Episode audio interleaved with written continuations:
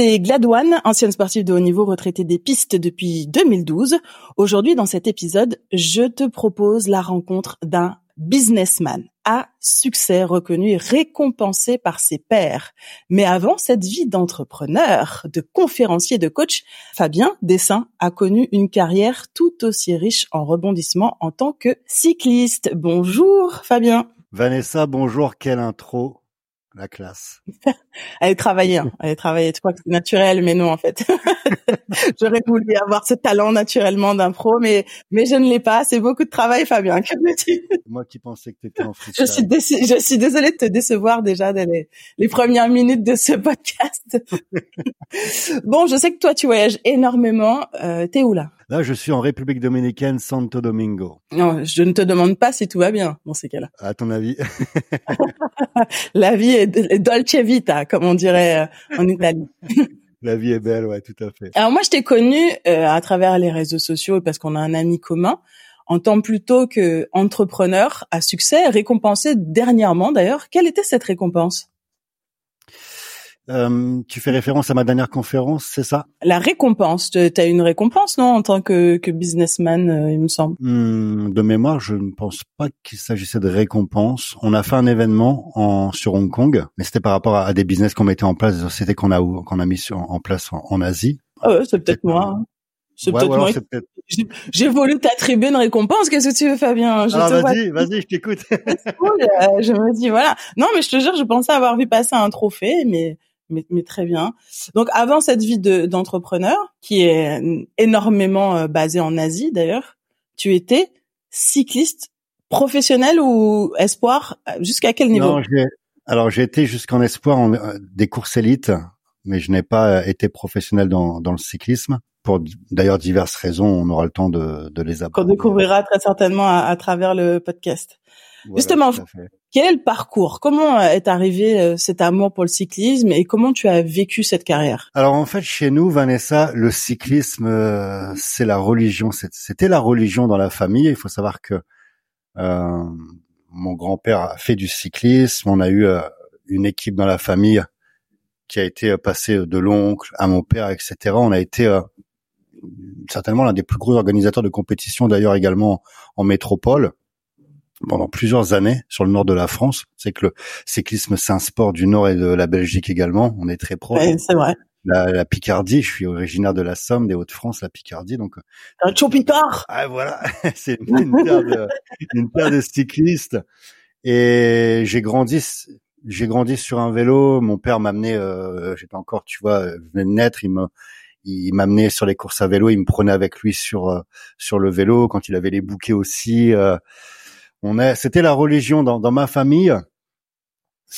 Tu aurais pu être médecin, on n'en avait rien à faire. Par contre, tu remportais une compétition, t'étais, t'étais un dieu vivant, quoi. Pour être respecté chez les dessins, il fallait être cycliste. Ok. Fallait être cycliste, tout à fait. Donc tu t'es dit si je veux être respecté, il faut que je devienne cycliste. La question s'est pas longtemps posée, quoi. Même pas, même pas. Il y a même pas eu cette question-là, Vanessa. C'est, c'est venu euh, moi-même. On avait, euh, on jouait à des jeux de vélo, on a grandi sur le vélo, je passais mon temps sur le vélo. Enfin, c'était c'était notre vie. Euh, on était entouré que de cyclistes euh, H, 24 du la semaine, le week-end, on était sur les compétitions. Enfin, tu grandis dans un élément où c'est le vélo. À table, ça parle vélo. Il euh, y, a, y, avait que le vélo comme centre d'intérêt dans dans la famille côté paternel. Justement, c'est ton père qui t'a entraîné? Exactement. J'ai appris beaucoup. Euh, j'ai appris beaucoup avec mon père c'est un grand passionné qui maintenant est dans le foot d'ailleurs. Tu vois, il a complètement euh, changé. Il a, il a eu un, ras-le-bol du, du, cyclisme par rapport à ce qu'est, ce qu'est devenu le cyclisme. Et euh, voilà, dans tu vois, j'avais pensé, on avait des cousins qui faisaient du foot, si tu veux, ils étaient mis de côté, il y avait aucun intérêt. il a rien compris, le mec, il joue au foot. Nul, nul. Va jouer à la baballe. C'était la meilleure école pour moi, le cyclisme, ça a été euh, la meilleure école, ce qui m'a, ce qui me sert encore aujourd'hui dans le business. J'ai tout appris à la fois les succès, les défaites, et j'ai appris une chose aussi qui a été euh, euh, même même au niveau du côté homme-femme. Je me souviens d'une compétition où mon père, avant le départ, me dit, il m'annonce le vainqueur, du moins la vainqueur de, de la compétition. Je dis attends, euh, une j'avais peut-être 12-13 ans. Tu es en train de me dire qu'une nana va va gagner la compétition Je dis t'es t'es complètement fou mon père. dit attends, tu vas voir, je peux te dire que c'est Juliette Van de Karkov qui d'ailleurs a été professionnelle et championne. Elle a fait les Jeux Olympiques également aussi. Et euh, elle nous a carrément, elle a, elle a, dominé, tu vois, elle a vraiment dominé la course. Pourtant, on était tous il y avait des, des, des, très bons niveaux, tous entraînés, etc. C'était vraiment une nana qui avait un potentiel incroyable. Et ça, ça a été aussi une très bonne leçon de comprendre aussi que il y a des égalités, même des femmes beaucoup plus fortes que les hommes dans le sport. Ça, ça a été une très bonne école. Ça, ça oblige à l'humilité. Elle nous a flingué. Elle nous a flingué. elle vous a flingué. Elle a bien eu raison. Elle en profite. Comment se passait cette relation avec ton père? Parce que euh, ça doit pas être évident. Alors déjà, quand tu me dis on jouait à tout ce qui était autour du vélo, moi déjà j'associe le vélo à tout ce qui est souffrance. J'ai beaucoup de mal à imaginer que le vélo peut être associé à du plaisir. C'est mon point de vue. Hein. J'imagine que s'il y a autant de cyclistes, c'est qu'il y a bien, il doit bien y avoir du plaisir. Et perso, franchement, pour moi, c'est tellement dur, c'est tellement dur. Qu'en plus, cette notion d'être entraîné par son père, qui j'imagine en attendait encore plus de toi, euh, ça doit pas forcément être évident. Alors l'amusement, Vanessa, quand je dis l'amusement, c'est en dehors de l'entraînement et de la compétition, on passait tout notre temps sur le vélo. D'accord. Même en dehors des entraînements, tu étais encore sur un vélo. Ah, c'est fou. Ouais, j'étais, euh, je séchais les cours pour être sur mon vélo. Je, Toi, tu marchais plus. Toi, tu roulais, quoi. Ah ouais, c'était le vélo. Euh, tu voyais Fabien, tu voyais un vélo avec, quoi. Ça, c'était, c'était comme ça. Et le cyclisme, tu l'as, tu l'as bien dit, hein, c'est un sport de, de, de, souffrance et de sacrifice. Certainement l'un des plus grands avec la boxe, je pense.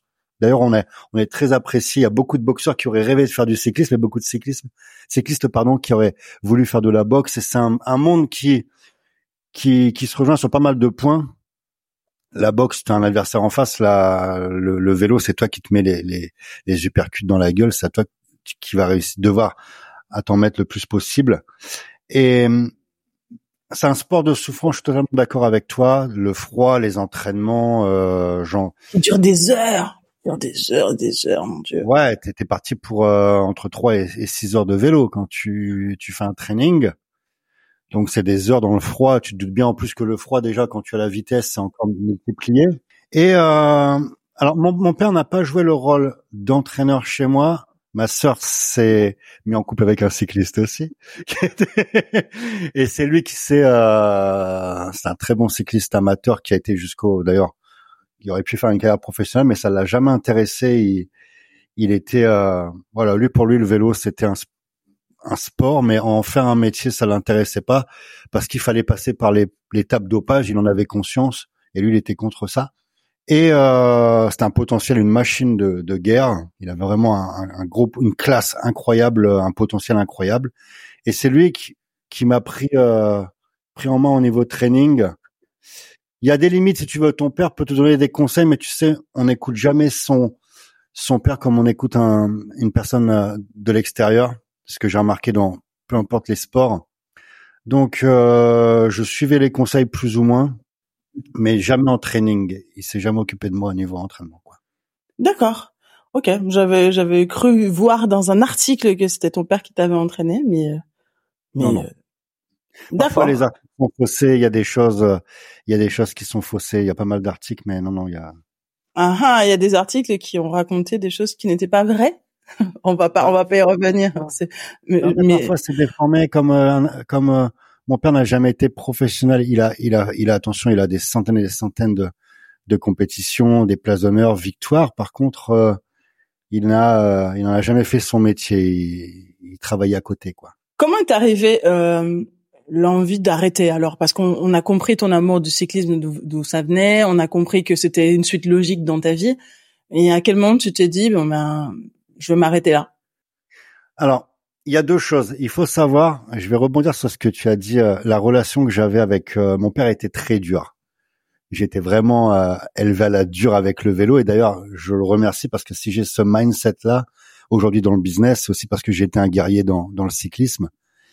il faut savoir que dans, dans, dans ma famille, tu faisais une mauvaise course, c'était euh, c'était très violent, d'accord, extrêmement violent, du genre. C'est quoi violent?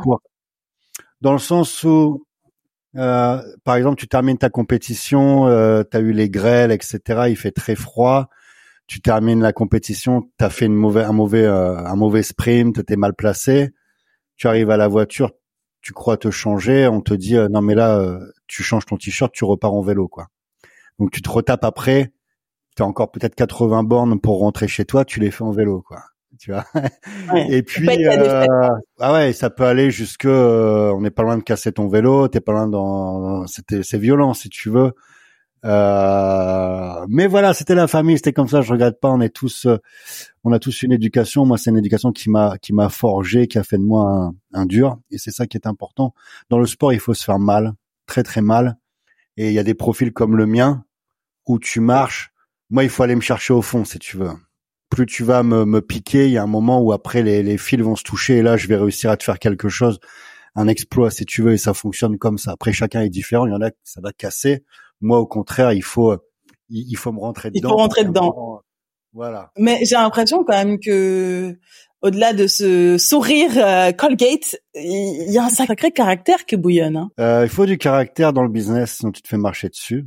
Dans le business, euh, tu es entouré de de, de requins, donc euh, faut pas se. Je suis quelqu'un de bienveillant, tu vois. Je, mais voilà, il faut pas se dans le business, il faut pas se, se, se laisser marcher dessus, quoi. D'ailleurs, tu as eu une scolarité agitée. Alors, j'ai passé mon si, si, on, si, euh, si on, on, on, aborde ce, ce sujet-là, il faut savoir que j'ai euh, j'ai eu une enfance assez compliquée. J'ai passé beaucoup de temps dans dans les tribunaux pour enfants, etc. Donc j'ai une scolarité qui était très agitée parce que je me suis retrouvé à vivre euh, seul avec ma, ma, ma, ma grande sœur, donc euh, qui a fait ce qu'elle pouvait. Euh, elle a fait le rôle de mère. Elle avait 17 ans, j'en avais 12, donc tu vois, euh, on, elle n'avait forcément pas les mêmes les, le, le, même poids que, que, couple de parents pour contrôler son frère. Donc euh, j'ai eu une scolarité très très très agitée, tout à fait. Ouais. C'est cette période-là, euh, j'ai l'impression qu'elle a nourri ce que tu vis aujourd'hui. C'est-à-dire vraiment cette scolarité agitée, le fait que tu n'aies pas le choix de rebondir, que tu n'aies pas le choix de survivre entre guillemets, c'est ce qui fait que tu es l'homme puissant. J'ai envie je sais que c'est un mot fort, mais j'ai envie d'employer ce terme-là pour, parler de ta, de ton succès. Euh... si tu veux, j'ai commencé le j'ai commencé le business très tôt. J'ai commencé à l'âge de, de 12 ans. J'étais euh, j'étais au collège, j'avais déjà la réputation. Euh. Et qu'est-ce qu'on fait à 12 ans? Ben tu rachètes. Euh, il y avait l'époque rap. c'était secteur A, c'était pas si qui arrivait. Ben dans dans le quartier, il y avait tous les darons qui avaient le Lacoste à l'ancienne. Donc tu avais t'allais récupérer les anciens Lacoste, tu faisais de l'occasion. Parce qu'à 12 ans, t'as pas l'argent pour investir dans, dans, dans, du neuf, donc tu fais des petits plans comme ça. Et euh, j'étais toujours sur les plans en fait. C'était, il y avait quelqu'un qui cherchait quelque chose, j'arrivais à me le procurer pour me commissionner dessus. Les mangeurs de pierre, comme on dit, quoi. Finalement, ça a toujours été logique que, que tu sois dans le business. Il n'y avait pas d'autre voie. Il y avait deux choix, si tu veux et c'est ça en fait, d'ailleurs, c'est intéressant que tu me dises ça, Vanessa, qu'on aborde le sujet. Il y a un moment dans la vie d'un sportif, ce qui va faire de toi un sportif professionnel, c'est jamais le plus talentueux, c'est jamais le plus fort qui devient professionnel, sauf, ok, t'as un, Ronaldo peut-être, un, un, génie comme ça. Sinon, c'est toujours celui qui va réussir à un âge crucial à rester sérieux. On a tous autour de nous des mecs qui avaient le niveau pour être footballeur professionnel, et qui arrivaient à, l'âge, on préférait bah, les nanas, les sorties, etc. Moi, ça a été le business en fait. J'étais, mmh. j'étais à, j'étais à une période où soit je me concentrais à fond dans le sport, dans le cyclisme, il faut être un moine. Ceux qui ont, qui réussissent d'ailleurs à passer professionnel, ce sont des moines. Moi, j'avais la pas du, du gain, la pas du business. Il fallait que je fasse de l'argent. D'ailleurs, c'était obligé. J'avais pas les papa-maman derrière. Et après mes 12 ans, euh, 13, 14, donc logiquement, tu découvres quoi? Quand tu es originaire d'un petit quartier de province, mais qui ressemble à tous les quartiers de France, les seuls mecs que tu vois faire de l'argent, ce sont ceux qui font soit de la contrefaçon, soit les stupes, ok? Ou t'avais un gars qui ouvrait un kebab à l'époque, c'était euh, le mec qui réussissait à, gravir les échelons, si tu veux, avec un snack, c'était déjà une très très belle réussite. Donc tu prends modèle sur là, tu apprends comment faire de l'argent. Donc logiquement, moi j'étais entre le cyclisme et le business de rue, quoi. Donc c'était deux deux domaines qui étaient difficiles à allier pour avoir la bonne hygiène de vie et avoir le bon équilibre, quoi. Mais j'ai eu une affaire de dopage qui m'a euh, cette affaire de dopage qui a été la goutte d'eau. J'étais un peu en saturation dans dans dans dans le cyclisme. J'étais un peu en il y a un moment où tu vois quand on, on, t'en met trop, t'en fais trop, tu découvres en plus un univers dans le cyclisme. On va pas se voiler la face. Le dopage est omniprésent, surtout quand tu es issu d'une vraie famille de cyclistes.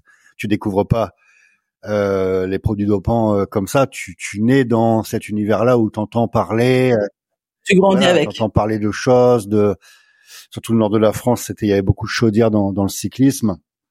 Donc euh, euh, donc tu t'es dopé. Ouais, j'ai eu voilà voilà en fait euh, j'ai eu euh, une affaire de dopage. Euh, j'ai utilisé des produits dopants, ok, et euh, j'ai été balancé par euh, des personnes. Et donc j'ai eu des douaniers de l'affaire Festina, ok, les mêmes douaniers qui ont fait l'affaire Festina avec Viron qu'à l'époque en 98, moi quelques années après, qui sont, j'étais encore lycéen, qui sont euh, j'ai eu une perquisition, j'ai eu de la prison avec sursis, j'ai eu une, une garde à vue de 96 heures qui a été poussée quand même pour essayer de me faire parler parce que je, si tu veux, connaissais tout le monde, donc voilà, ils savaient je connaissais pas mal de choses, mais ils auront jamais réussi à soutirer quoi que ce soit. Et euh, et donc ça a été mon premier, d'ailleurs mon premier euh, quand les gens me disent euh, mes premiers faits de presse, on va dire les premiers passages à la télé, c'était pas été par des exploits sportifs ni euh, ni par euh, des réussites dans le business, mais par une condamnation, voilà, pour euh, pour dopage. Et à partir de là, ça a été assez délicat, Vanessa, parce que dans mon objectif, mon seul objectif de life, c'était malgré tout quand même de faire carrière dans le cyclisme. Et là, du jour au lendemain, tu te dis bon, je suis cramé, j'ai mauvaise réputation, je suis en saturation, euh, les effets secondaires aussi des, des produits dopants, ça on n'en parle pas, mais tu as les effets quand même quand tu prends quelque chose sur le sur le mental. J'allais venir, t'inquiète pas. Hein. On n'est pas encore dans ton après carrière, mais j'allais j'allais venir. on y vient, on y vient. je suis arrivé à un moment où je me suis dit euh, qu'est-ce que je fais de de ma life? Euh, niveau scolaire. J'étais dans un lycée professionnel, d'accord? Tu, tu, me demandais. Qu'est-ce que tu étudiais? Ben écoute, euh, rien de fantastique. Je suivais euh, ce que ma sœur avait fait. Elle avait fait un BEP comptabilité et j'avais fait un bac professionnel ensuite euh, dans, dans le service. Et, et, voilà quoi. Je me suis retrouvé euh, dans un moment où qu'est-ce que je fais? Le vélo c'est terminé. Qu'est-ce que je sais faire d'autre? Tu vois, j'étais dans, cette, dans ce questionnement-là quoi. J'ai j'ai eu un passage où ça a été plutôt voilà, je pas te, te cacher la chose j'étais plus dans un passage où je me faisais mal à moi-même, c'est-à-dire euh, bon, je vais faire du business sale, je vais utiliser aussi pas mal de de, de drogue où je vais euh, essayer de m'échapper aussi, quoi. Tu vois? Donc voilà. Et tu t'es échappé? Ça a réussi? Alors, je me suis échappé, mais à un moment où l'hygiène de vie du sportif a pris le dessus quand tu es cycliste, tu as besoin d'une très bonne hygiène, d'une très bonne hygiène de vie. Moi, j'aime bien dormir, bien manger, etc. Et je me rendais compte que j'étais. Donc là, tu étais encore cycliste. Je pensais que tu avais déjà arrêté. Et là, je suis en train de, de, je suis sous contrôle judiciaire. Donc euh, il y a enquête. Hein, t'es pas, t'es pas condamné tout de suite. Donc en attendant de, de, d'avoir mon, mon procès, on va dire, je dois signer tous les tous les mois, euh, etc. Je passe souvent devant le juge pour euh, donner plus d'infos, pour essayer de démontrer il y avait ou pas un trafic ou euh, etc. Parce que j'avais des connexions. Donc on va essayer quand même de démontrer des voilà, on est en train d'essayer de surfer sur. Il y a eu le, le buzz de l'affaire Festina, donc localement on essaye d'en faire aussi une affaire médiatique, ok? voir s'il n'y a pas d'autres clubs, d'autres cyclistes qui sont dans dans, dans l'affaire, dans le, dans le dossier. Quand tu dis on, tu parles pas de toi, on est d'accord. Tu parles des médias qui s'intéressent à l'affaire. Alors pas les médias, mais la, la justice, les, les, enquêteurs. La justice, ok. Ouais, les enquêteurs. Très bien. Et euh, Vanessa, donc euh, je me dis maintenant, la seule chose que je peux espérer, c'est essayer de. Alors, j'ai l'hygiène de vie du sportif qui revient. Je j'arrête de consommer euh, toutes ces conneries, euh, d'aller en soirée, de de déconner. Et euh, je me dis, il faut au moins la, la moins, il faut, faut que je réussisse à avoir au moins un bac, un bac professionnel. C'est pas grand chose, mais ce bac professionnel va me permettre peut-être de faire une entrée en fac. Et euh, voilà, j'essaye de. À l'époque, à l'époque, il faut savoir que dans ma famille, on a une famille d'ouvriers. À l'époque, si tu me demandes qu'est-ce qu'il y a après un bac professionnel, sincèrement, seconde générale, première, euh, terminale, c'est des choses que je ne connaissais même pas, Vanessa. Tu vois, on n'avait pas dans ma famille de personnes qui avaient fait d'études dans, dans le général ou dans le secondaire. C'était juste des professionnels. On allait travailler, on allait travailler à l'usine, quoi. Et euh, je vais passer mon bac professionnel pour. Euh, c'était pour essayer de de faire quelque chose. C'est pas grand chose, mais au moins avec ce bac professionnel, je peux faire une entrée en fac et puis essayer de. Au moins avoir un petit truc en main. Exactement. Une clé. Exactement. Et au moins avoir réussi quelque chose, même si c'est pas grand chose, mais avoir un bac professionnel. Et donc, euh, je vais obtenir l'année, l'année de ma, ma, de cette condamnation pour pour dopage. Je vais obtenir le, le bac. Je vais faire une entrée en fac. Et l'entrée en fac, je vais créer ma première entreprise. Ma première entreprise, parce que ce qui est intéressant, c'est parfois il se passe des épreuves dans la vie où tu as l'impression, comme c'était mon cas, tu veux faire une carrière dans, dans le cyclisme, mais en fait, la vie a prévu autre chose. Peut-être que ton chemin, c'est pas d'aller dans le cyclisme et de, de finir euh, dopé et, la barrière entre dopé et drogué, la limite est très, est très souple et très fine. Et, peut-être quand on arrête le dopage, on, on devient drogué. Alors, exactement. Possiblement. Ou peut-être même que de doper, tu passes à droguer quand tu commences à devoir te doper pour aller à l'entraînement ou à prendre des substances pour récupérer de la fatigue du produit que cela entraîne. Et en fait, à la fin, tu finis par te doper tous les jours et, là, tu tombes dans un comportement de drogué. Et après, en fin de carrière, où les gars, se, beaucoup de cyclistes et de sportifs en général d'ailleurs, commencent à, ben, c'est un peu ce que j'ai fait. Quand tu passes ta, ta semaine à faire peut-être, euh, je sais pas, 15, 20 heures de sport dans la semaine intensive, où tu es aussi euh, dopé hormonalement, tu vois les effets que le sport procure quand tu t'entraînes, les hormones, euh, etc. Euh, tu dois combler ça. Quand du jour au lendemain tu t'entraînes plus, t'as plus c'est bien fait, donc tu vas aller ça, chercher ça ailleurs. Et c'est là aussi que le sportif commence à se à se défoncer parce que il est à la recherche de ce qui lui manque, quoi. Et euh, totalement. Et tu connais, et il y a beaucoup de sportifs dans ce cas de figure. Mais dans mon cas de figure, là où je me suis dit, euh, voilà, euh, qu'est-ce que je vais faire de ma life En fait, parfois la vie, elle te met des obstacles sur ton chemin pour te réorienter vers une meilleure direction. Et, et ma meilleure direction, ça, ça sera l'entrepreneuriat. Je réussirai des choses que je préfère. Tu vois, ce qui s'est passé, en fait, ça a été un bon choix plutôt que d'entamer une carrière de cycliste et puis de taper dans des délires euh, qui m'intéressent pas. Là, de me dire l'entrepreneuriat, ça va être le moyen de d'obtenir mes trophées on va remplacer les trophées par le chiffre d'affaires, par la reconnaissance, etc. Et euh, je vais monter ma première entreprise qui va devenir un succès la première année où je vais dépasser le million d'euros de chiffre d'affaires en partant de zéro, quoi.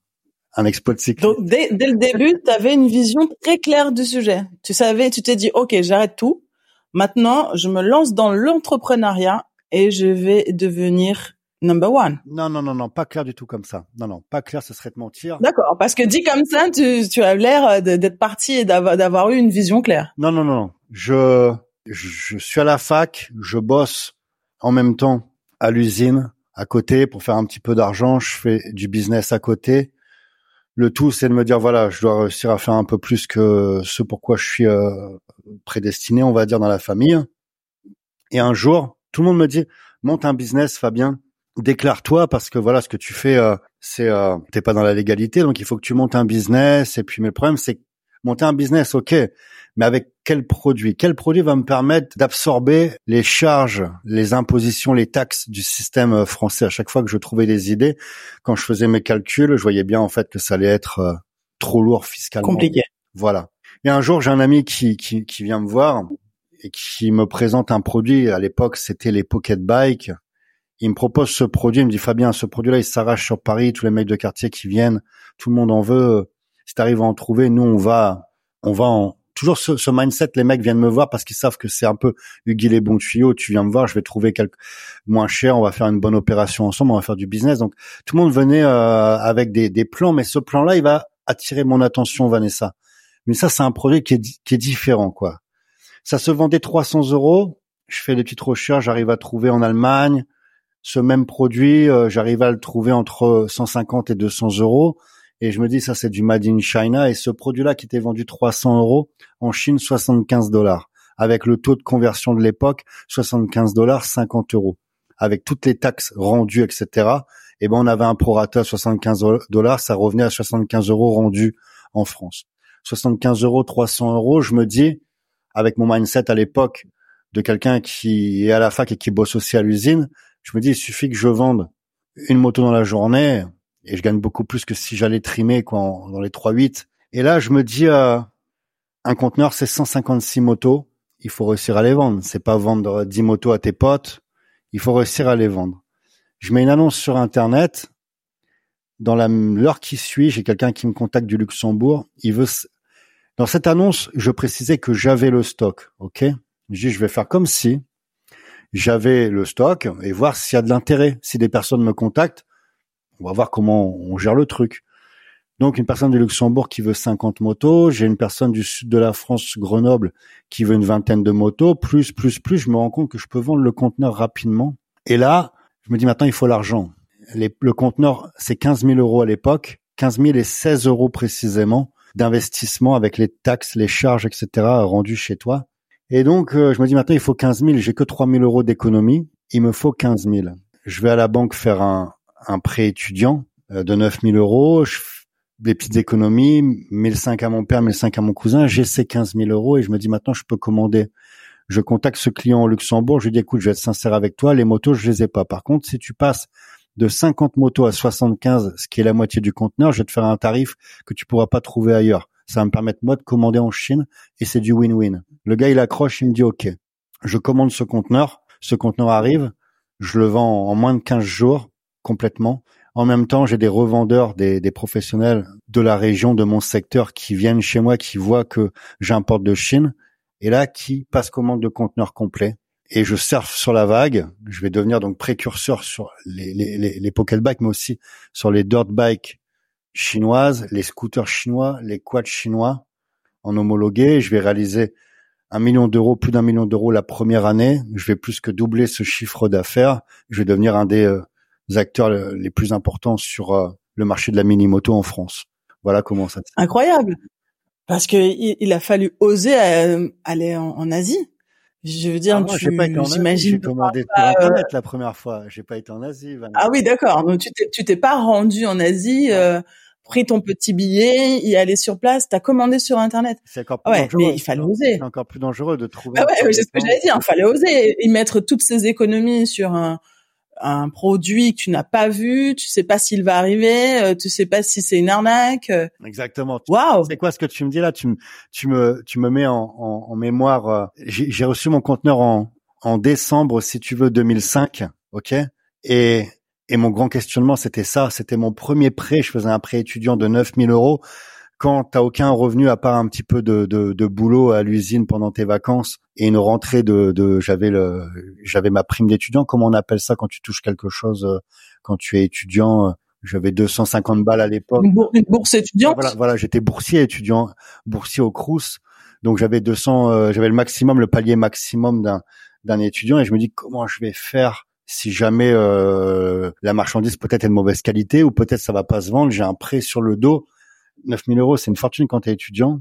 Et c'est une euh, fortune encore pour beaucoup de gens. Ouais, exactement, exactement. Tu vois, j'ai tendance parfois à l'oublier quand on est dans le business, mais c'est une fortune pour beaucoup de gens. Je suis d'accord avec toi. Merci de me le rappeler. Et, et je me disais comment je vais faire, comment je vais faire? Mais voilà, il faut prendre des risques dans la life. Et Dieu merci ma bonne étoile. Tu sais, tu sais, tu sais, j'ai ouvert mon premier magasin j'ai un premier magasin de 12 mètres carrés.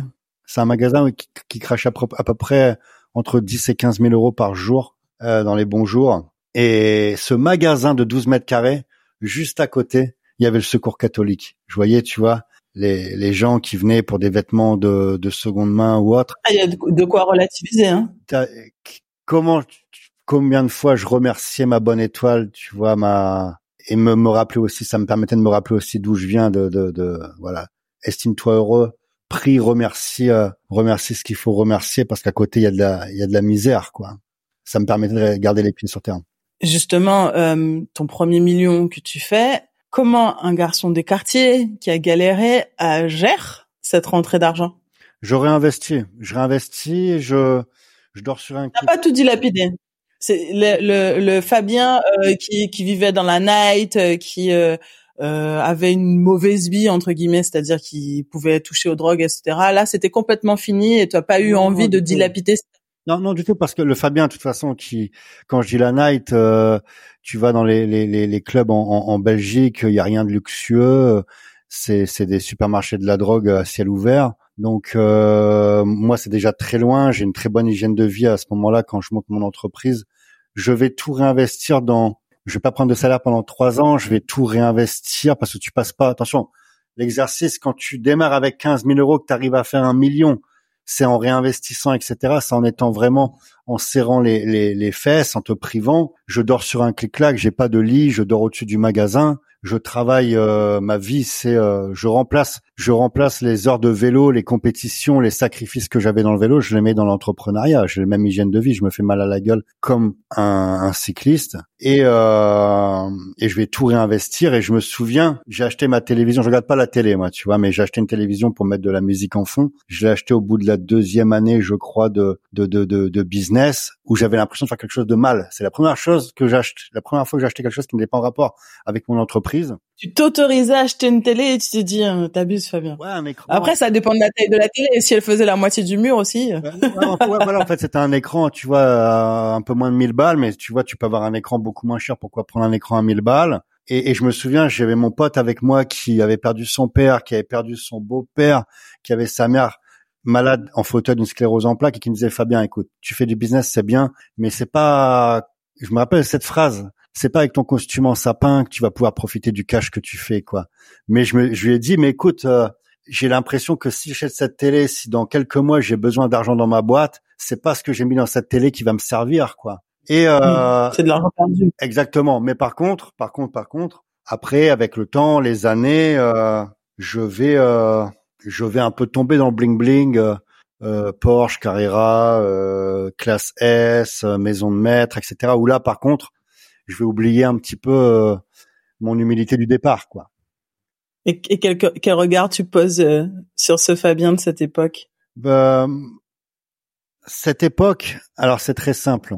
Je vais avoir, je vais pas oublier d'où je viens, mais je vais oublier que la vie elle est dure pour beaucoup de personnes de là où je viens. Tu vois le, la subtilité? Je vais avoir ce mindset où dès lors que tu viens voir si tu fais pas de cash, c'est que t'es un ouais, on va dire, j'avais j'avais l'impression un peu de, j'avais chopé la grosse tête, manque d'humilité. Et pour moi, t'étais t'étais un mauvais si tu pas faire de l'argent. Donc quand j'avais des revendeurs qui venaient me voir, qui me disaient le mois il est dur, etc.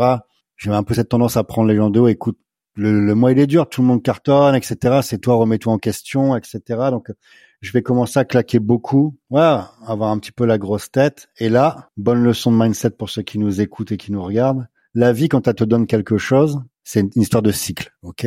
On a tous des cycles. Et moi, je pars du principe que lorsque tu fais tout bien, etc., tu as ce que tu mérites. La vie te met sur ton chemin des opportunités, à toi de les saisir. Mais par contre, si tu deviens une mauvaise version de toi-même, on va te le reprendre tout de suite. Et là, après plusieurs années. Pour toi, la vie, c'est la méritocratie. Euh, alors la méritocratie, euh, c'est un terme où parfois j'ai un peu de mal parce qu'en France, la méritocratie, c'est souvent des fils à papa, des fils d'héritiers qui qui l'emporte sur la Non, dans le sens où tu as dit, si tu travailles dur, tu, tu as ce que tu, en fait, finalement, tu as ce que tu mérites dans les deux sens. Tu travailles pas dur, tu, tu as le résultat de ton travail ou pas. Oui, oui, mais si tu veux, la méritocratie, pour moi, juste pour finir, si tu veux, en France, j'ai l'impression qu'il y a une chose qui l'emporte sur la méritocratie, c'est la personne là où, là d'où tu viens. D'accord? Quand t'hérites, etc. C'est l'héritage. Voilà, ça l'emporte bien, ça l'emporte sur la méritocratie parce que on a des limites. T'as beau euh, bosser à fond, euh, en vouloir à fond. Euh, moi, on m'a refusé mes prêts bancaires parce que j'étais fils d'ouvrier. Il n'y avait pas de de de de, de, contre-garantie derrière. Et toutes mes premières années,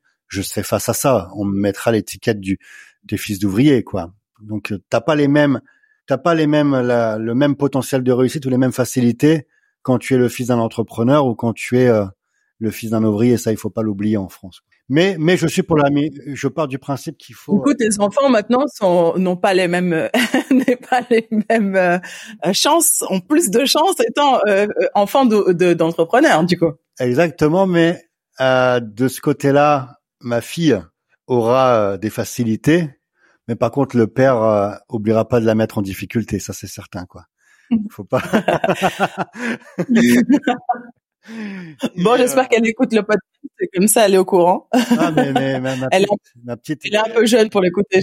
Ma petite, euh, elle est déjà formée euh, au niveau du mindset. Euh, je lui apprends les difficultés de la vie, ça c'est très important, quoi. Et elle fait du cyclisme? Non, non, du tout. Elle est dans l'équitation. Tiens. Ah ouais. Elle est passionnée. Bon, elle, pareil, elle, a une, elle, a une, monture, mais pas la même. ouais. Elle est passionnée par les chevaux et j'espère qu'elle ne fera jamais de cyclisme. non, c'est pas tout à fait le même monde, nous, nous dirons. Exactement. Et comme quoi, mais le fait d'être euh, fille d'entrepreneur permet aussi de d'accéder à une discipline comme l'équitation, parce qu'elle aurait été euh, fille de tes parents, j'ai envie de dire, elle aurait eu ta vie, euh, il aurait été inenvisageable qu'elle fasse de l'équitation. Exactement. Ça, c'était même si le cyclisme, ça reste, un, ça reste quand même un sport qui coûte extrêmement cher. Euh, l'équitation. Il y a quand même plus de cyclistes issus de la classe populaire que de, de cavaliers issus de la classe Alors, populaire. je suis d'accord avec toi. Je suis d'accord avec toi. Au niveau des classes, je suis totalement d'accord avec toi. Au niveau du coût financier, un, un investissement dans un vélo, c'est certainement plus que, que, que, que, le cheval en question. Quoi. Mais par contre, pour une histoire de classe, totalement d'accord avec toi. Aujourd'hui, euh, ça fait combien de temps que tu as arrêté euh, le cyclisme? J'avais 20 ans, donc euh, ça fait 20 ans. oh mon petit vieux. Non, mais je te rassure.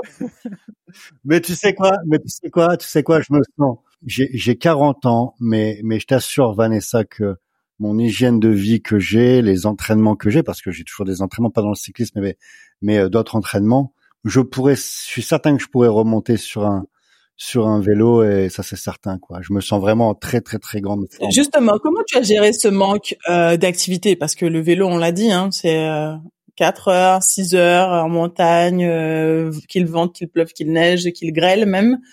Euh, du coup, comment tu gères ce manque d'activité physique? Alors j'ai compris que tu tu pratiques encore, mais certainement pas à même intensité c'est la salle. J'adore la salle. J'ai fait un peu de, à un moment, je faisais un petit peu tout ce qui était de boxe, etc., pour extérioriser.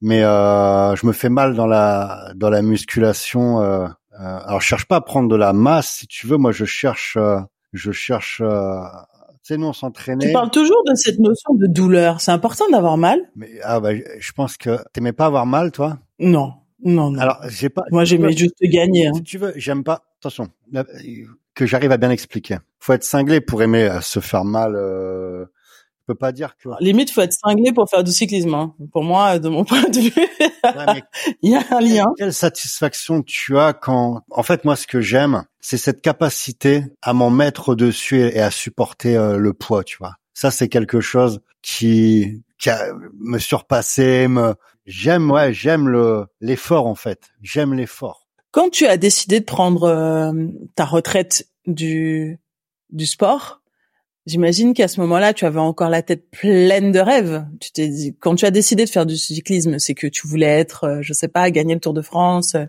gagner le fameux euh, euh, quelle, est, quelle est la course là sur pavé euh, Paris-Roubaix. J'imagine que ça faisait partie de tes rêves de gamin. Comment tu as Paris-Roubaix Moi, j'étais un grimpeur. J'étais pas fait pour les galères, pour les, les classiques. Moi, j'étais un, j'étais un grimpeur, il fallait de la montagne et malheureusement dans le nord de la France, les montagnes sont pas là. Mais euh, comment j'ai comblé ça? Comment j'ai comblé ça? Bah, J'ai cru que j'ai gardé toujours en tête un moment. Et un moment après, tu te dis bon, c'est fini, j'ai 40 ans, mais je pensais à un moment, tu quand même faire un jour un comeback. Tu vois, des fois j'étais piqué. Des fois j'étais piqué par des mecs qui faisaient du vélo qui me disaient euh, viens l'entraînement avec nous, t'arriveras jamais là, là t'es plus entraîné. Ça fait peut-être, ça faisait sincèrement, quand je te dis 10 ans, ça faisait peut-être ouais, allez 7-8 ans que j'étais pas monté sur un vélo, mais zéro vélo, tu vois. Et les gars, je leur dis, écoutez, je pars avec vous, je fais 100 km. Si vous croyez que, avec l'agnac que j'ai, vous arrivez. Et j'y faisais les 100 bornes, si tu veux. Alors, je rentrais, j'étais... J'ai presque envie de dire avec l'ego que j'ai, Fabien, hein.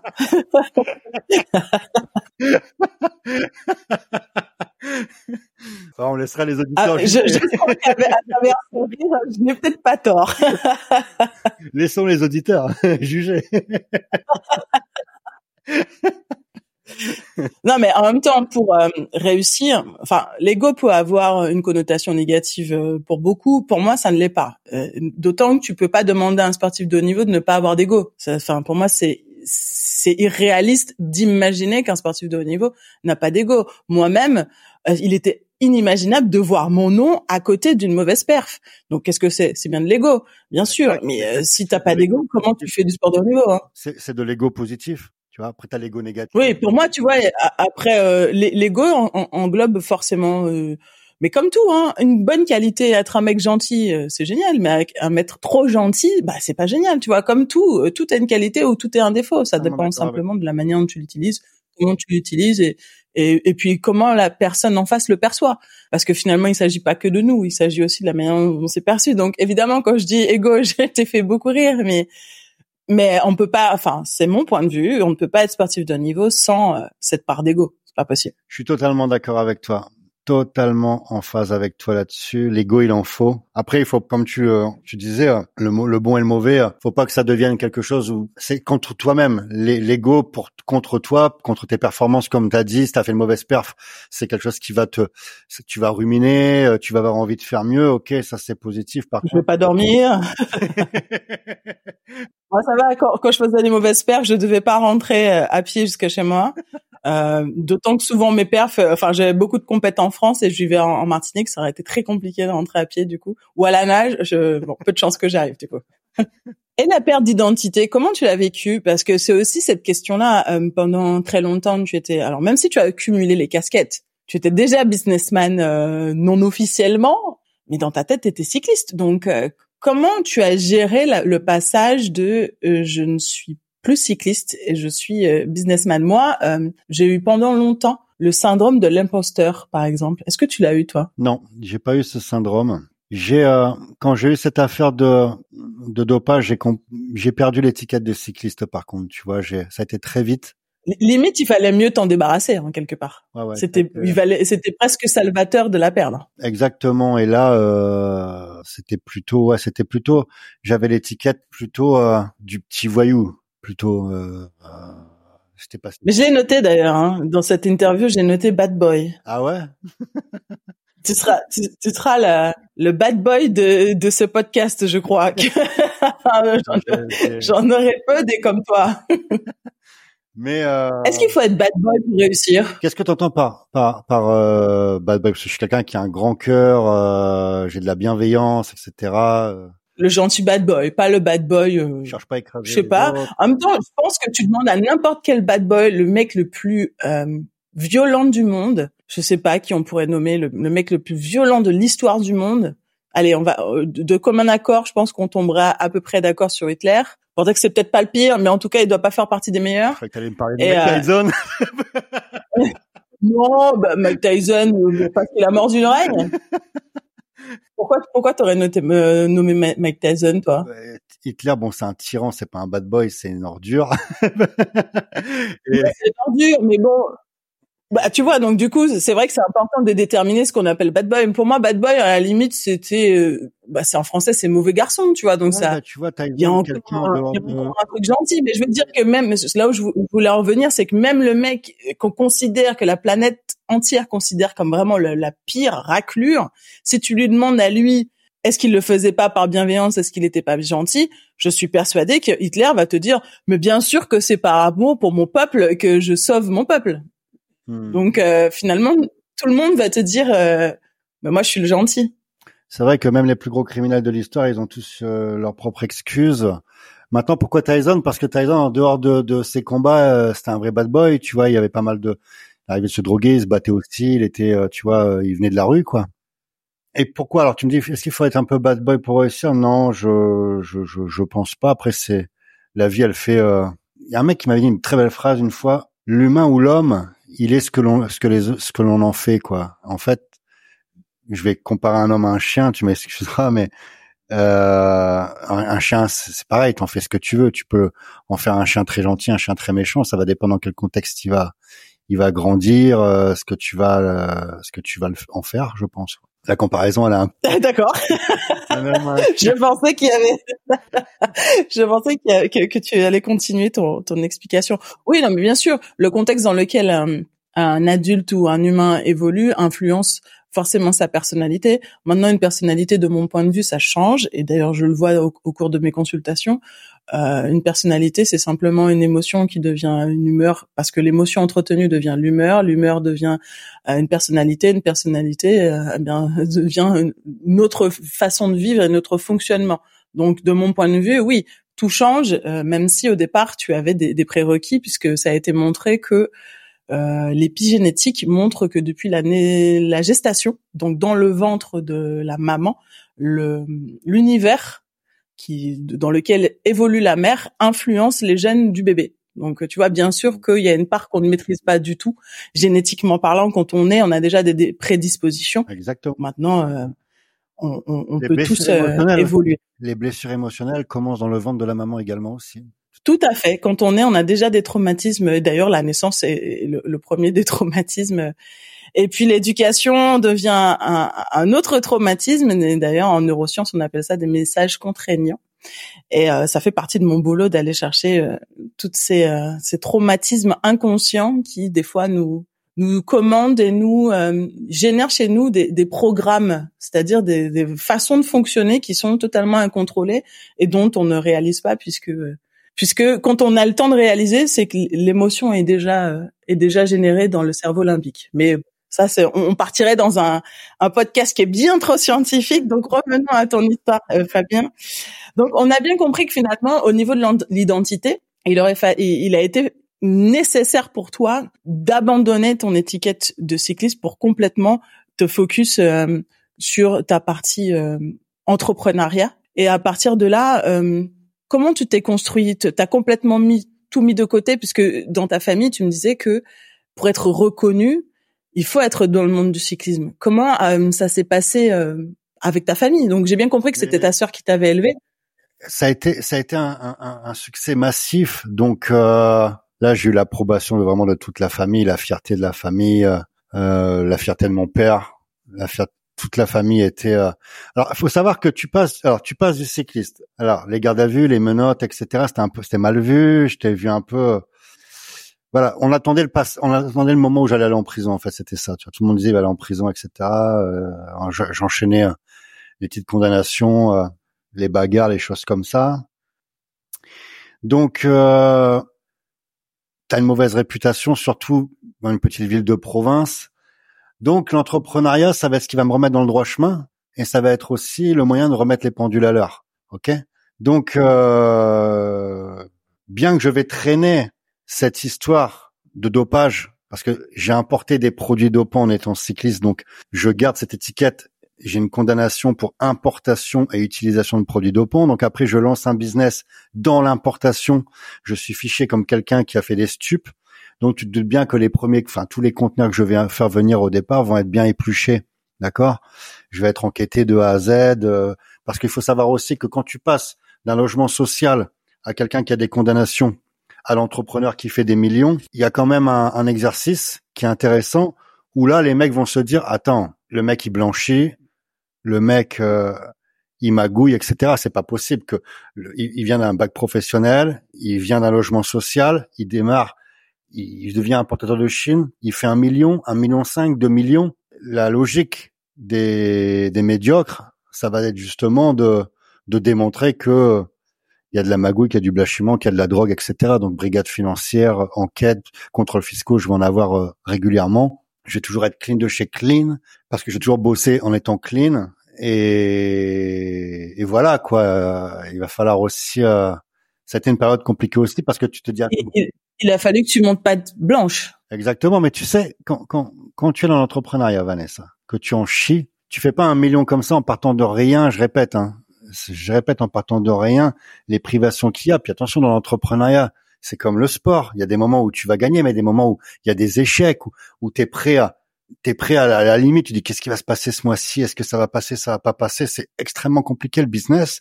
Et à côté de ça, tu te dis attends, je prends pas de salaire, pendant trois ans, je me suis privé le résultat. Mais tu prends pas de salaire, tu vis de quoi dans ces cas-là? J'avais une URL, donc euh, bien entendu que je pouvais passer, euh, comme je louais au-dessus du magasin, je, je dormais au-dessus du magasin et puis mes repas, j'ai passé en, en charge fixe, si tu veux.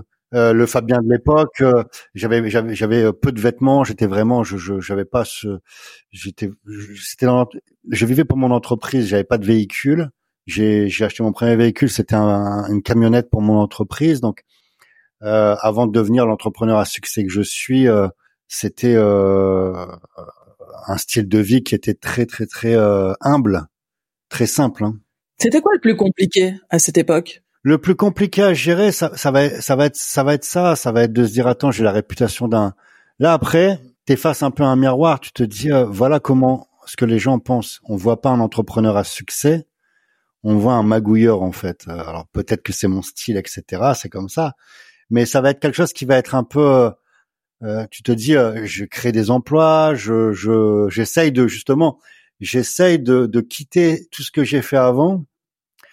L'entrepreneuriat c'est me remettre dans le droit chemin. Donc euh, j'essaye justement de de d'avoir d'avoir une bonne attitude etc donc ça ça va être la chose un peu plus un peu plus la plus délicate quoi. Puis après il y a un moment où tu te dis cette phrase de mon daron qui m'est restée en tête hein, le, qu'on parle de toi en bien ou en mal, le principal c'est qu'on parle de toi.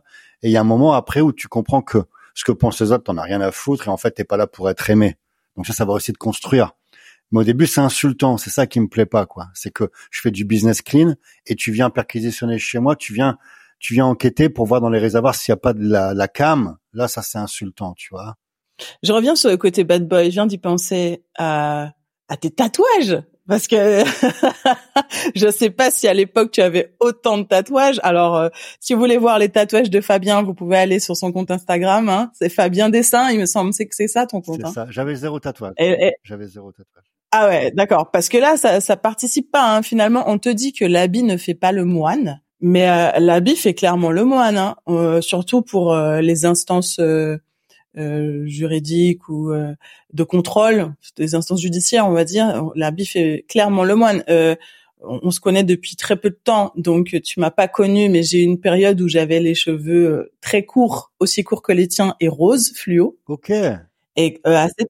ouais, ouais, et et à cette époque, euh, j'étais pas du tout traitée de la même façon. C'est-à-dire que je me souviens que j'étais partie en stage à Rabat, au Maroc, et euh, on m'avait fait me déshabiller complètement. C'est-à-dire que tout mon groupe d'entraînement, j'étais qu'avec des garçons, j'étais la seule fille, et on m'avait déshabillé complètement et me faire, on m'a fait me pencher vers l'avant pour vérifier si j'étais pas une mule. Et tout ça parce que euh, j'avais les cheveux rose fluo. De toute ma vie, c'est la seule fois où c'est arrivé. Et ensuite, euh, alors là, la manière dont j'ai été le mieux traitée, c'est quand j'avais les cheveux longs et lisses parce que finalement, euh, je pense que je, je, passais très bien partout. Donc, euh, avoir les cheveux longs et lisses, ça marche. Avoir les cheveux courts, rose fluo, euh, t'es emmerdé. À un moment, j'avais fait des fausses dreadlocks parce que je trouvais ça marrant. C'était une période. Bah, là aussi, j'étais pas du tout traitée de la même façon. Donc, euh, on considère que l'habit fait pas le moine, mais euh, mais si, moi, si, si j'en suis clairement la preuve que. Et là, je me souviens toutes les fois où je me, je me présente euh, en première classe en jogging, euh, Nike, hein, tu vois, pas un truc euh, de fou. Euh, ben on me regarde de la tête aux pieds en me demandant avec insistance mon billet parce que quelqu'un comme moi en jogging peut pas être ah, pourtant tu peux pas être en première quoi. Tu vois une nana grande bien taillée, tu, logiquement tu comprends qu'elle est sportive de haut niveau quoi. Euh, mais bon, t'as as, les médiocres hein, que veux-tu. Maintenant, il y a regarde les tatouages, les les, les, tatouages. Regarde un mec comme Beckham, il est tatoué de A à Z et c'est un gentleman, tu vois. Donc euh, moi, quand je mets mes costards pour euh, mes trois pièces pour les conférences, il y a que ce tatouage-là qu'on voit, mais le, la tenue l'emporte sur euh, sur les tatouages et et c'est des choses que je ferai avec le temps. C'est c'est peut-être aussi à la recherche, le manque d'effort, le manque de douleur se retrouve peut-être à faire des tatouages, tu vois. Euh, on remplace on remplace l'exercice par autre chose peut-être quoi. Euh, tu vois, tu tu as encore euh, ça revient encore cette histoire de douleur. Hein. Le, mot douleur, qu'est-ce que ça représente pour toi la douleur? Qu'est-ce que ça représente pour moi la douleur? Je dis pas. Que Elle est pas facile cette je, Je dis pas que j'aime la douleur. Je déteste la douleur du tatouage. C'est un truc qui me dégoûte. Mais euh, généralement, quand tu te fais mal, tu obtiens quelque chose à, la fin. euh, toi qui étais sportif, tu peux, tu ne peux pas avoir de grosses perfs, devenir un grand champion s'il n'y a pas la douleur. C'est impossible. C'est peu probable, en effet. En revanche, euh, entre toi et moi, moi j'ai un seul tatouage au, poignet, tu vois. Tu me dis que tu détestes la douleur du, euh, tu détestes la douleur du tatouage. Euh, ton, dos en est plein, tes bras aussi, ta nuque. c'est c'est c'est étonnant que tu me dises que tu détestes. déteste. J'aime le tatouage, je déteste la douleur. Tu vois là, là, et plus le temps passe, moins je supporte l'aiguille. le dernier que j'ai fait au cou. non, non, j'ai pas de, j'ai pas de plaisir. J'ai aucun plaisir dans il y a des mecs qui me disent moi j'aime bien me les, mecs qui vont dire moi j'aime bien me faire mal. Non, moi je j'aime pas j'aime pas avoir mal. Je suis pas fou. Par contre, j'ai une satisfaction de du résultat. Du résultat d'encaisser, tu vois. Par exemple, le cyclisme, un entraînement, il commence à neiger, tout le monde rentre, moi je vais rallonger d'une heure parce que là je je sais que je suis en train d'être plus dur que les autres. Et ça c'est quelque chose qui m'excitait si tu veux. J'allais chercher l'excitation quoi. Qu'est-ce qui t'excite? Le, fait de gagner, le fait d'être meilleur? Mmh, Non, pas forcément, parce que j'ai beaucoup, j'ai été beaucoup battu euh, dans plein de choses, mais euh, le fait d'être psychologiquement ou mentalement plus fort, ça ouais, ça ça m'excite, tu vois. De, de me dire, euh, toi tu rentres, ah il fait trop froid, etc. Et moi c'est ça qui va faire la différence. Je vais avoir envie de de d'y aller en fait. De te surpasser. Ouais, tout à fait. 20 ans plus tard, quel bilan tu fais de ton après-carrière? Ah, quel bilan Et qu'est-ce que tu et qu'est-ce que tu dois euh, à la manière dont ça s'est passé? Mon bilan après-carrière, des hauts, des bas, des hauts, des bas, des, des succès, des échecs. J'ai j'ai appris la résilience, j'ai appris le rebond, j'ai une grande satisfaction au niveau de la sagesse que j'ai réussi à acquérir. J'ai réussi à, un peu canaliser euh, les mauvais démons, canaliser le, canaliser cette euh, ces énergies qui en moi et je travaille encore pour le canaliser. Maintenant, euh, je ne suis pas, je pense que je suis encore loin de d'avoir fini le chemin que j'ai emprunté. Donc je me pose pas vraiment de questions sur ce que j'ai réussi à faire pour moi ce qui est fait est fait. Voilà, on est on est on est dans dans l'instant présent et, et, essayer d'avoir de la vision sur le futur. Donc euh, j'apprends de mes erreurs du passé. J'ai fait beaucoup d'erreurs. Tu sais, par rapport à ce que tu as dit, on, on, on garde euh, des, des, des, séquelles, on garde des, on est câblé par rapport à, à notre enfance, notre éducation, et puis euh, on évolue aussi comme ça. Donc je me rends compte que j'ai aussi euh, dû régler pas mal de, solutionner pas mal de choses de de de mon côté et, c'est venu aussi certainement impacter euh, bah, les choix que j'ai fait dans le business, des stratégies euh, ou autres. Donc j'essaye aussi de d'avancer, d'apprendre là-dessus, quoi. Tout à l'heure, on parlait des conséquences du dopage et éventuellement des effets secondaires. Tu en as, toi? Non, du tout, du tout. Euh, je suis en très très bonne santé. Je fais des checks réguliers. Je suis suivi euh, par des médecins pour justement maintenant 40 ans. Moi, je suis dans une recherche de, de performer, de perdurer le plus longtemps possible. Donc euh, non, non, je suis en très très bonne santé, Dieu merci. Je touche du singe. Dit-il en se touchant. Et au niveau rythme de vie, parce qu'un sportif de haut niveau, c'est une vie particulière. Euh, Est-ce que tu penses finalement que tu l'as complètement compensé par le rythme de l'entrepreneuriat. Il y a beaucoup de salariés qui nous écoutent, qui se rendent pas compte de ce que c'est euh, l'entrepreneuriat. Moi-même, euh, pendant très longtemps, j'étais salarié. Je suis entrepreneur depuis peu de temps. Euh, même si j'ai, ça fait une petite, ça doit faire sept ans maintenant que j'ai des consultations, tu vois. Euh, je le faisais pas à plein temps. Mon premier métier, c'était journaliste. Aujourd'hui, mon premier métier, c'est coach et thérapeute. Donc même moi, je découvre le rythme de vie de l'entrepreneuriat et je me dis qu'il faut une sacrée endurance.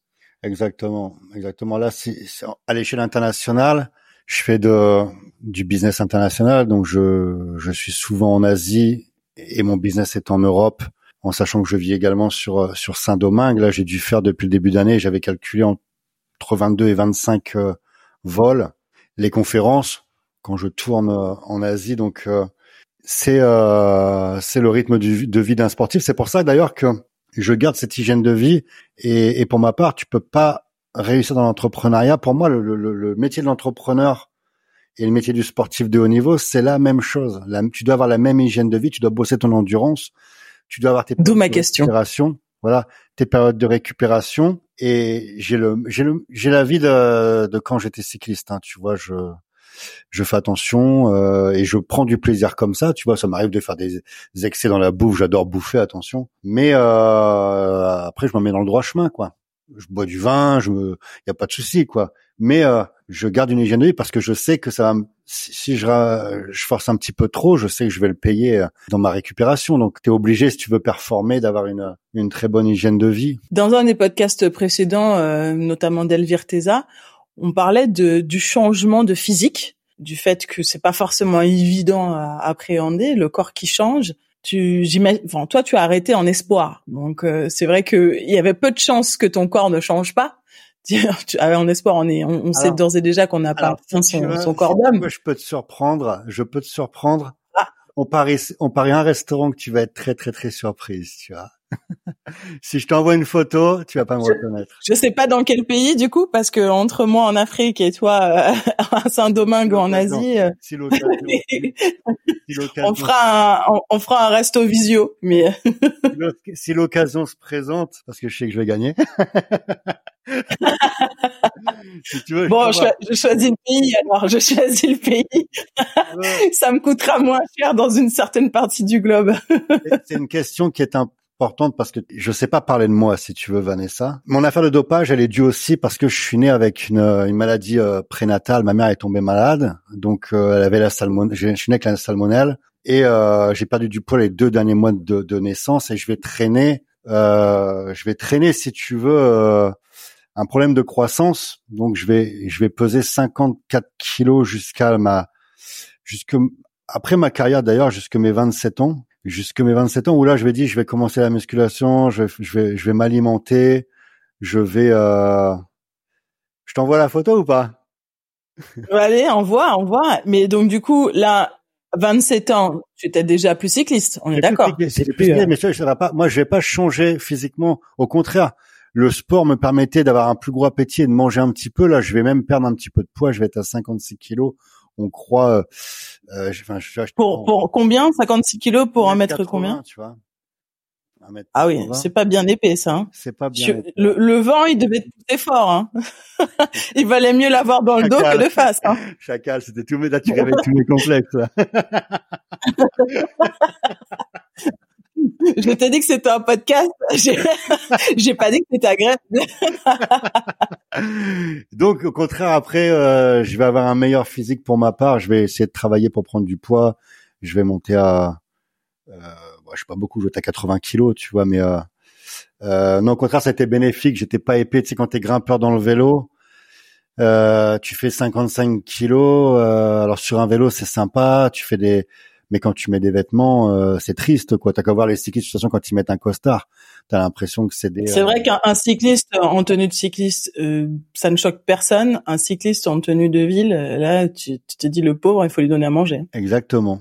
Tu sais, je regardais le nombre de calories, un entraînement d'hiver, simplement l'entraînement d'hiver, t'es à 4-5 000 calories de cramer quand tu vas faire ta grosse sortie. Mais déjà, en mangeant, va déjà essayer de manger tes 5000 calories par jour. Là, c'est les calories qu'il va falloir combler. bah, c'est compliqué, 5000 calories par jour. Euh, je me souviens à l'époque, euh, Rudy Gobert, euh, parce que moi j'ai connu Rudy Gobert avant qu'il soit drafté en NBA, et il essayait de se remplumer, tu vois, avant de partir en NBA. il faut qu'il puisse encaisser des coups. Et il avait pris un, il avait un nutritionniste, non pas un nutritionniste, il me semble qu'il y avait quelqu'un qui venait à domicile pour le nourrir afin qu'il ait le nombre de calories nécessaires et c'était très compliqué. Il me disait pour euh, pour avoir un déjà le nombre de calories et deux euh, les ingrédients. calories par jour? Déjà dans la, c'est il faut déjà bien manger. Alors après les des, bonnes calories, hein, parce qu'il s'agit pas d'enchaîner euh, des pizzas et McDo et Pizza et McDo. Exactement. Alors les gars vont te dire oui, mais tu dois t'alimenter quand tu es sur le vélo, il faut t'alimenter. Un entraînement d'hiver, c'est pas du, du blabla. Les, les chiffres que je te donne, c'est Jean-Jacques Menuet qui est nutritionniste du sport. Je sais pas si tu connais, qui est un pour ma part l'un des meilleurs nutritionnistes qui a été médecin d'ailleurs euh, pour les équipes cyclistes type Cofidis, etc. Un ami, quelqu'un que j'apprécie mmh.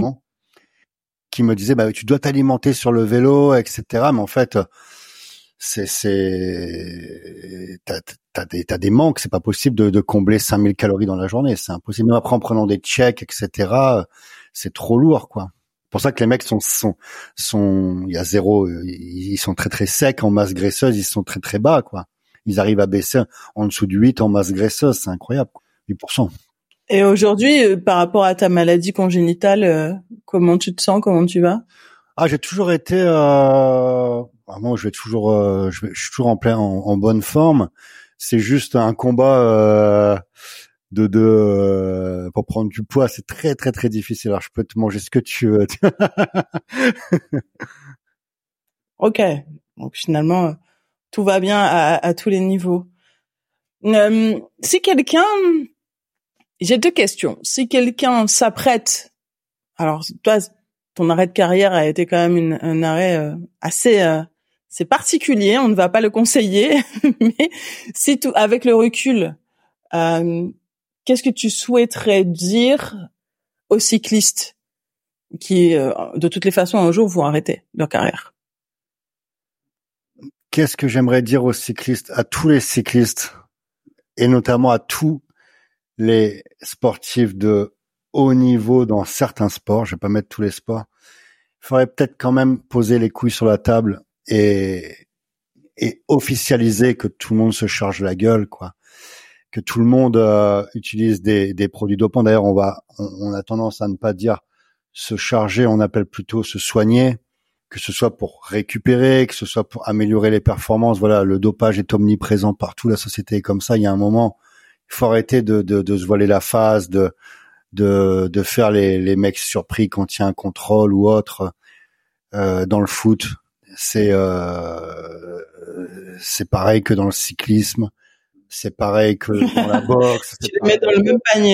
Voilà, dès qu'il y a du business, dès qu'il y a de l'argent, dès qu'il y a de la performance, dès qu'il y a de la récupération, dès qu'il y a de l'ego aussi, il y a l'obligation, l'envie d'améliorer ses performances. Et, voilà, c'est c'est euh, je vais quand même rétablir la vérité. Euh, moi, de l'ego, je valide, j'en ai, j'en ai eu. Euh, le dopage, j'ai jamais touché. Et, et, pour le coup, euh, pour plein de raisons. Très, très honnêtement, personne m'a jamais approché pour me dire, euh, au fait, euh, j'ai un truc pour te soigner ou autre. C'est jamais arrivé. Ensuite, euh, le dopage, mine de rien, c'est ce que j'ai entendu dire, ça coûte cher quand même. J'ai jamais eu les moyens, ne serait-ce que d'envisager de me doper. Et puis bon, après, pour évidemment des raisons éthiques, j'ai jamais eu envie de me doper. Mais euh, il existe quand même des sports. Euh, je, ne pourrais pas. Euh, je, suis obligée de, de, de, de, contredire le fait que, que s'il y a de l'ego, il y a du dopage. Non, alors j'ai peut-être été un petit peu un petit peu. Ouais, t'as été un peu radical, on va mais, dire. Mais prends en considération, ma chère Vanessa, prends en considération qu'il y a, comme tu l'as dit, des disciplines qui sont différentes. Il y a un championnat du monde de pêche. Je pense pas que les mecs ont besoin de se charger comme un cycliste ou un boxeur, ok? Euh, et il y a aussi le le sexe. Je pense qu'il y a beaucoup plus de dopage dans le sport masculin que le sport féminin. Ah ouais, d'accord. Mais il y a des, des, des, des, du dopage également dans le sport féminin, mais pas à la hauteur du sport masculin. Quoi. Il y a le côté financier aussi. Tu sais, il y a un moment où on va te dire, euh, on renouvelle, on va prendre l'exemple des cyclistes. Les mecs sont en CDD tout le temps. Les gars sont en CDD, des fois c'est deux ans, trois ans, ils n'ont peut-être même pas accès au crédit pour certains parce qu'ils sont en précarité hein, dans leur dans leur dans leur sport. Où on va leur dire voilà c'est le moment, c'est l'année où tu vas te renouveler. Euh, les enjeux financiers sont pas les mêmes, Vanessa. T'as quand même plus de de poids financier dans le sport masculin que féminin. Il y a une trop grosse différence de, de gains financiers et parfois ça peut pousser aussi les personnes à se dire écoute ok je vais passer à la dans le dopage parce qu'il faut peut-être que je renouvelle mon contrat, il faut peut-être aussi que tu rentres dans le jeu en fait, tu rentres dans le système.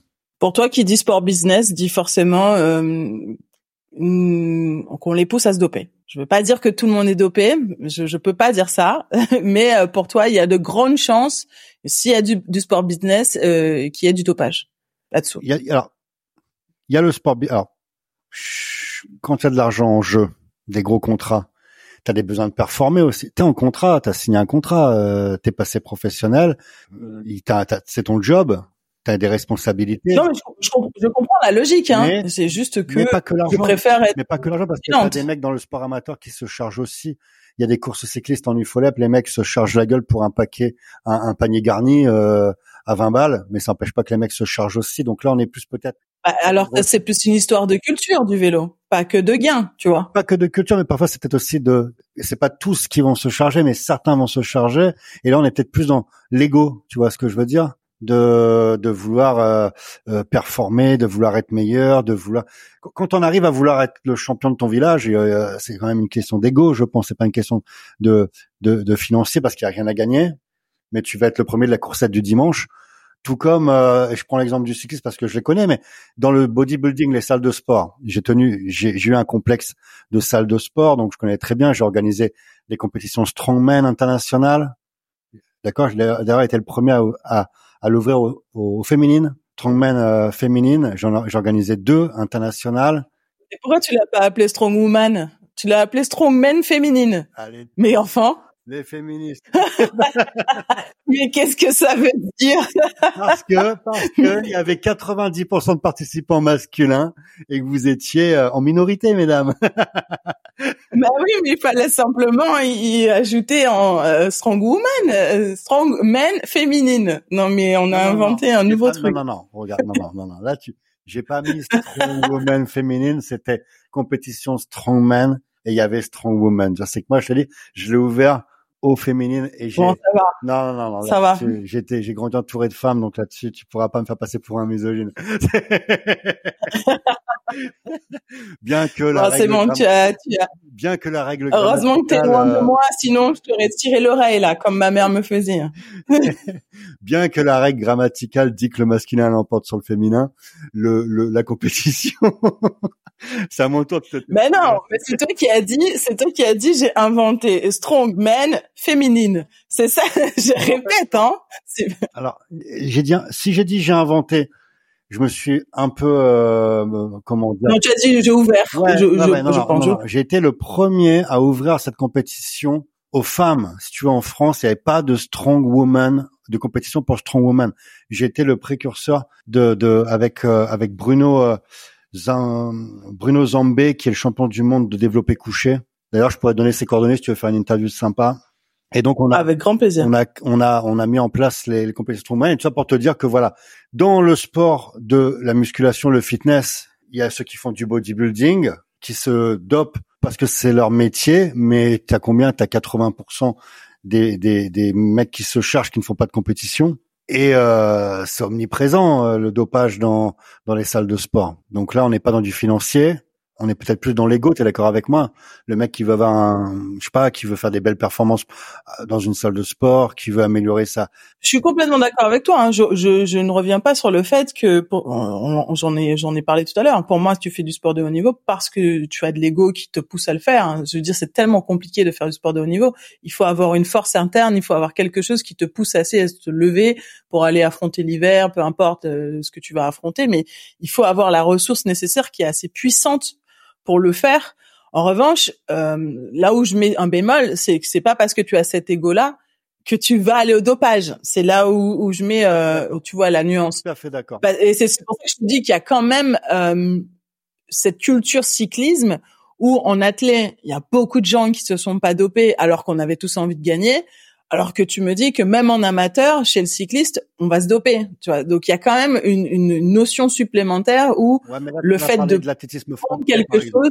Tu vas parler de l'athlétisme français si tu prends l'athlétisme mondial. Ah bah, pour le coup, c'est ce, que je maîtrise. Je maîtrise l'athlétisme français. Je me suis entraîné aux États-Unis. De ce que j'ai vu, je ne peux parler que de ce que j'ai vu. Euh, les Américains avec qui je me suis entraîné se dopaient pas. Maintenant, euh, je n'étais pas H24 avec eux. Il euh, y en a aucun qui est tombé pour dopage avec qui je me suis entraîné. Donc, euh, j'ose croire qu'il y avait quand même des cleans et, et que et que l'athlète, oui, bien sûr qu'il y en a deux trois qui sont tombés pour dopage.